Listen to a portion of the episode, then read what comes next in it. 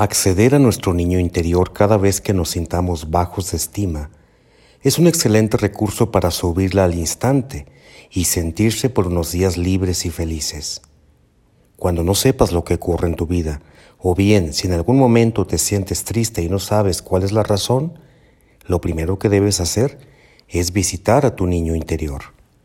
Una vez que lo encuentres, podrás hablar con él y preguntarle directamente qué es lo que le ocurre y el por qué se siente de esa forma. Quizá tu niño solo necesite un abrazo o bien un tiempo para que puedan jugar juntos.